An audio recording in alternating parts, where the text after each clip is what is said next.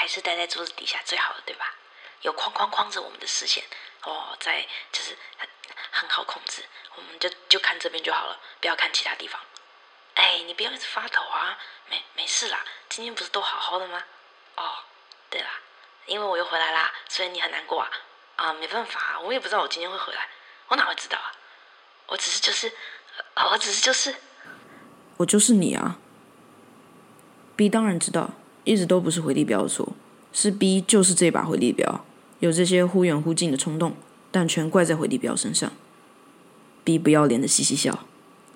虾皮上有卖刀，B 想要跟某种简陋的弹射器组装在一起，装设在天花板上，要实验几次，还要在自己心脏的位置画个叉，地上也要画个叉，这样躺平时才知道要对齐哪里。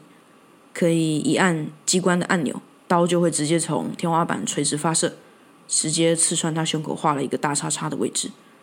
他想在一片血泊中死去，应该会很美，比晴天娃娃脱粪还要好。当然要先喝酒、吃药，让自己睡着。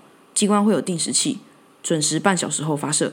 在那之前，有很多空闲时间可以让自己醉得刚刚好，瞧好枕头，瞧好自己的心脏跟地板预先画好的叉叉有没有重叠。确认好以后，可以开始呼呼大睡。半小时后，虾皮上的刀就会直接射穿他鼓噪的心脏，血液停止供输。脑子停滞，死亡，完美。